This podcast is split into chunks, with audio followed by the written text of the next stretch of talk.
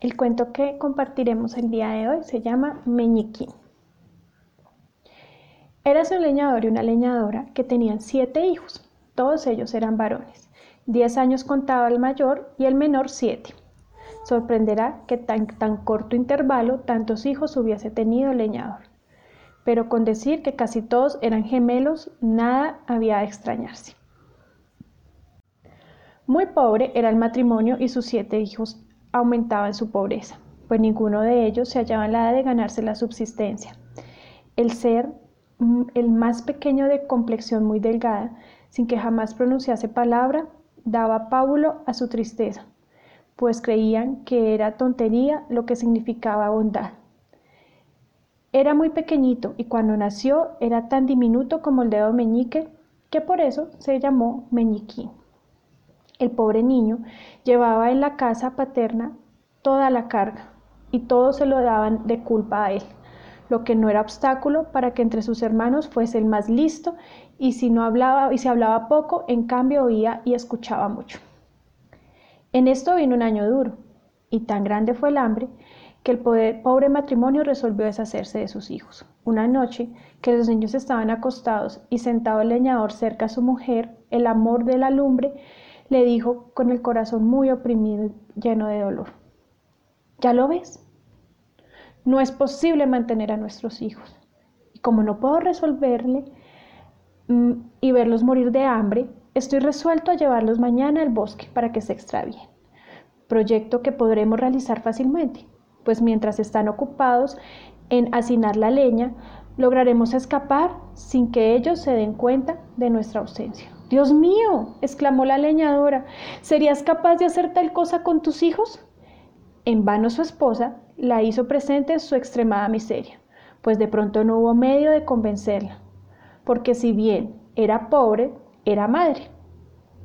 Mas, haciendo habiendo reflexionado cuán horrible sería este dolor si ve morir, de morir, si ve morir a sus hijos de hambre, consintió en lo que su dolor si debiese morir alguno de ellos. Consintió en lo que su marido le proponía y llorando se fue a acostar. Meñiquín se enteró de cuanto sus padres dijeron, pues en cuanto, en cuanto desde la cama le oyó hablar de las cosas importantes, se levantó y se deslizó por debajo del turbulete donde estaban sentados para escucharlo sin ser visto Volvió a meterse a la cama, pero como no pudo dormir en toda la noche pensando en lo que debía hacer, levantándose muy temprano en la mañana fue a las orillas del arroyo, llevándose los bolsillos piedritas blancas y luego volvió a su casa. Pronto después salieron todos, pero Meñiquín nada dijo a sus hermanos de lo que sabía. En ese momento fueron al bosque, un bosque muy espeso, que nada se veía a diez pasos de distancia el leñador. Se puso a cortar madera y sus hijos recogieron ramajes secos para hacer matojos. Cuando sus padres le vieron ocupados trabajando, se alejaron poco a poco de ellos, insensiblemente, y luego echaron a correr escapando por un sendero medio oculto. Al notar los niños que estaban solos, comenzaron a gritar y a llorar con todas sus fuerzas. Meñiquín los dejaba gritar porque sabían cómo regresarían a su casa, pues al ir al bosque había dejado caer durante todo el camino las piedritas blancas que tenía en su bolsillo. No teman, hermanos míos, dijo Meñiquín, nuestros padres nos han dejado aquí, pero yo los llevaré a la casa seguidamente. Echaron a andar detrás de él y le llevó adelante de su casa siguiendo el mismo camino que habían recorrido para el bosque. Al principio no se atrevieron a entrar, pero todos pegaron sus cabecitas a la puerta y al oír lo que decían sus padres. Al llegar el leñador y la leñadora a su casa, el señor de la aldea les envió diez escudos que les debía de mucho tiempo, con los cuales ya no contaban.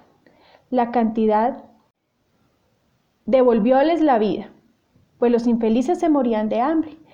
El leñador despachó inmediatamente a su mujer a la carnicería. Y como hacía muchos días ellos no habían comido, compró tres veces más de carne de la que necesitaban para la cena de dos personas. En cuanto estuvieron listos, el leñador dijo, Dios mío, ¿dónde estarán nuestros hijos? con qué apetito comerían toda esta carne y todo lo que ha sobrado. Tú eres quien ha querido perder los Guillermo, a pesar de decirte que nos arrepintiéramos. Virgencita Santa, tal vez los lobos se los han comido. Cuán cruel ha sido nuestro querer deshacernos de nuestros hijos. El leñador acabó por enfadarse, pues su mujer repitió más de 20 veces que ya había pronosticado que se arrepentiría de lo, de lo que él iba a hacer. Y la amenazó con pagarla si no callaba. Era tan grande el sentimiento del leñador como el de su esposa, pero su pena aumentaba cada vez que ellos pensaban en sus hijos. Además, gustaba como muchos, eh, muchos padres el amor y les hacía mucha falta. Cada uno de sus hijos. La leñadora estaba muy triste y estaba llorando y decía, Dios mío, Dios mío, ¿dónde están mis pobres hijos? Una vez pronunció con tanta fuerza estas palabras que la oyeron los niños que estaban muy pegaditos a la puerta escuchando y comenzaron a gritar todos al tiempo, aquí estamos, aquí estamos, ábrenos la puerta. La madre corrió a abrir y les dijo mientras los abrazaba, hijos míos, con cuánta alegría vuelvo a verlos. Están cansados, ¿verdad? Y tienen mucha hambre. Por supuesto, mamá, tenemos mucha hambre. Ven, mamá, ¿qué nos tienes de comer? Mientras tanto, pusieron la mesa y con tanto apetito comieron todos los gozosos platos que les había preparado su madre. Les estaban mirando sus padres mientras ellos comían y hablaban casi siempre todo lo que les pasaba en el y también se referían al miedo tan atroz que habían pasado en el bosque. Los pobres leñadores estaban locos de alegría al ver a su lado a sus hijos, a cada uno de ellos disfrutándolos y comiendo de sus platos. Pues esta alegría duró, tanto duró esos diez escudos. Pero cuando se acabó el dinero, acabó el gozo. Volvió a apoderarse de aquello la tristeza de antes y resolvieron deshacerse de sus hijos y bien con el propósito de llevarles más lejos y que la vez más lejos que la vez primera. En ese momento empezaron a hablar de un plan con tanto sigilo que no les oyera Meñiquín, quien resolvió tomar sus medidas como antes había tomado pero a pesar de haber madrugado mucho para ir a recoger piedritas blancas, no pudo realizar su idea porque la puerta estaba cerrada con doble chapa. Preocupado, estaba sin saber qué hacerse. Pero cuando sus padres les compartieron un pedazo de pan para desayunarse, él, él reemplazó las piedritas que había llevado al principio por migas de pan o sea que por donde él pasaría colocaría pedazos de pan. Y pensando en esto, ha hecho su plan. Sus padres le llevaron al punto más espeso y oscuro del bosque. Y al tenerlos allí, los leñadores se escaparon por un camino muy oculto. No fue grande la pena de Meñiquín, porque creía poder encontrar con facilidad el camino siguiendo las migas que había sembrado por donde había pasado. Pero desagradable fue su sorpresa, cuando no pudo dar ni siquiera con los restos de pan, pues los pájaros se los habían comido. Este a los niños llenos de aflicción, pues cuando más andaban, más se extraviaban por el interior del bosque. Llegó la noche y sopló un ventarrón muy fuerte. Les llevó de miedo, porque creían que esos rugidos eran los de los lobos que se venían hacia ellos. Tanto era el espanto que ni se atrevían a hablar ni a voltear la cabeza. Y para colmos de mal, cayó un chaparrón que les caló hasta los huesos, y cada paso resbalaban y se metían en fango, de donde se levantaban muy sucios y sin saber qué hacer con, qué hacer con sus manos. Meñiquín encaramándose en lo más alto de un árbol, deseoso de examinar los alrededores y habiendo mirado a todas partes, vio muy lejos, más allá del bosque, una lucecita muy pequeñita, semejante a la de una vela. Bajó del árbol y al llegar al suelo, nada vio, lo que estaba lleno de pena. Siguieron, siguieron, siguieron andando a pesar de todo, procurando Meñiquín orientarse y guiar a sus hermanos hacia el punto donde había una luz. Y a cabo de un tiempo salieron del bosque y volvió a verla. Llegaron por último a la casa donde brillaba la lucecita, no sin saber, no sin haber pasado por mucho miedo, pues la perdía de la vista era cada vez más, más, más oscura. Fueron caminando en ese momento y encontraron una puerta, una casa, y llamaron. Ábrenos la puerta, por favor. Y una buena mujer les abrió la puerta, preguntándoles qué querían. Meñiquín contestó que eran unos pobres niños que los habían extraviado en el bosque y le rogaba acogiese por caridad. Al verlos tan lindos, la mujer se puso a llorar y les dijo, ay, pobres niños, ¿dónde han estado ustedes? ¿Saben? Esta es la casa de un ogro que se come a los niños. Al oír estas palabras, Meñiquín, que lo mismo que sus hermanos, se puso a temblar como una hoja de árbol. Dios mío, ¿qué vamos a hacer? Si no quieres acogernos en tu casa, seguro que los lobos del bosque nos comerán. ¿Y cómo escaparíamos de sus dientes? Preferimos, preferimos que nos coma el ogro, quien tal vez se compadezca de nosotros y nos acoja si nos llega a ver. La mujer del ogro creyó que podía ocultarlos de su esposo hasta la mañana siguiente y les permitió entrar, llevándolos para que se calentaran en una buena lumbre en la que estaba asando un carnero para la cena del ogro. Cuando principiaban a calentarse, sonaron tres o cuatro golpes dados con mucha fuerza en la puerta. Era el ogro que volvía. Inmediatamente su mujer hizo ocultar a los niños bajo la cama y fue a abrir la puerta. Lo primero que preguntó el ogro fue que si la cena ya estaba dispuesta y que si había vino. Y luego se sentó en la mesa. El carnero estaba a media asar pero esta circunstancia lo hizo más apetitoso para el ogro. Olía a la derecha y a la izquierda y decía que por ahí había carne fresca. ¿Huele esa, esa ternera que te he preparado? Dijo su mujer. Hmm, huelo carne fresca, carne muy fresca, repitió el ogro mirando a través a su esposa y ahí en la casa miraba todo lo que existía y lo que había. Pero mmm, hay algo en la casa que no veo. Al decir estas palabras, se levantó de la mesa y se fue hacia la cama. ¡Ay! exclamó. Querías engañarme, mujer. No sé por qué. No sé por qué me querías engañar. No sé por qué no te como a ti también, pero te salva estar tan dura. Tengo en estos niños carne fresca para obsequiar a mis tres ogros amigos, mis amigos que deben venir a verme en estos días.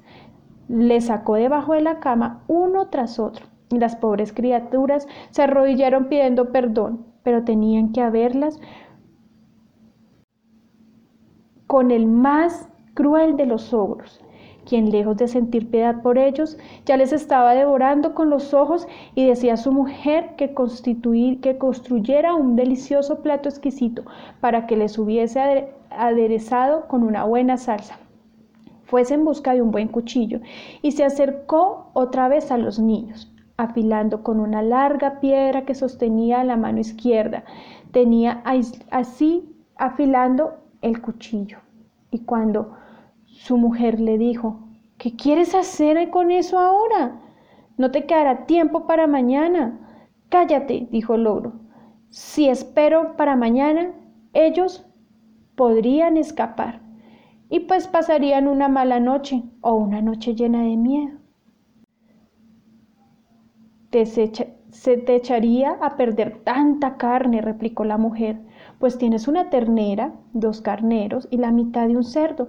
Es verdad, dijo el ogro. Dales una cena muy abundante para que no enflaquezcan y llévalos a la cama. Llena de alegría, la señora ogro le dio comida y le dio bocados a los niños. El ogro se puso de nuevo a beber, muy satisfecho porque tenía carne fresca con que obsequiarle a sus amigos. Apuró una docena de vasos más que de costumbre, exceso que le puso muy alegre, obligándolo a acostarse. El ogro tenía siete hijas de corta edad.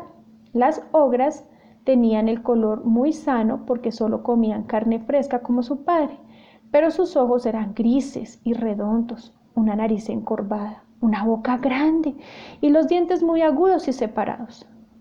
Aún ellas no eran tan malas, pero prometían serlo, porque ya mordían los niños para chupar su sangre. En ese momento, el ogro había comido tanto y estaba satisfecho que cayó cansado sobre su cama y le dijo a su mujer que tuviera mucho cuidado con que sus niños no fueran a escaparse, porque ellos iban a hacer su cena y la de sus amigos. Mientras el ogro se estaba durmiendo y entraba en un sueño muy profundo, Meñiquín se acercó al ogro, quitándole con suavidad las botas y se las puso. Las botas eran muy grandes y anchas, pero como estaban encantadas, tenía el don de ensancharse o estrecharse, según era quien las llevara, de manera que quedaron tan ajustadas a sus piernas y a sus pies como si fueran las de él.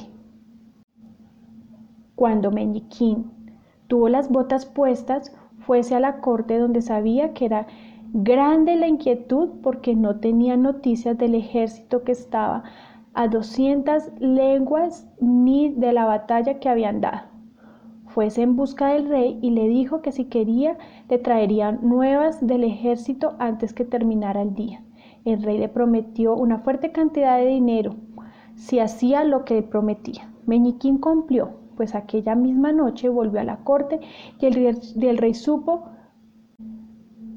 cuánto quiso saber de su ejército.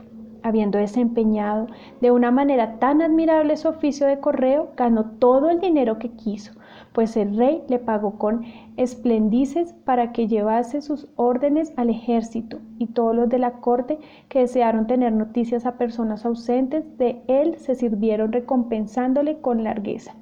Después de haber servido durante algún tiempo de correo y de haber reunido mucho dinero, volvió a la casa con sus padres, cuya alegría al verlo no podía referirse. Meñiquín cuidó de toda su familia, viviese con holgura, procurando buenas colaboraciones a su padre y a sus hermanos, de modo que la miseria desapareció por completo de aquella casa. Y en aquella reinó la dicha, la gracia, aquel niño que antes era el más desdeñado.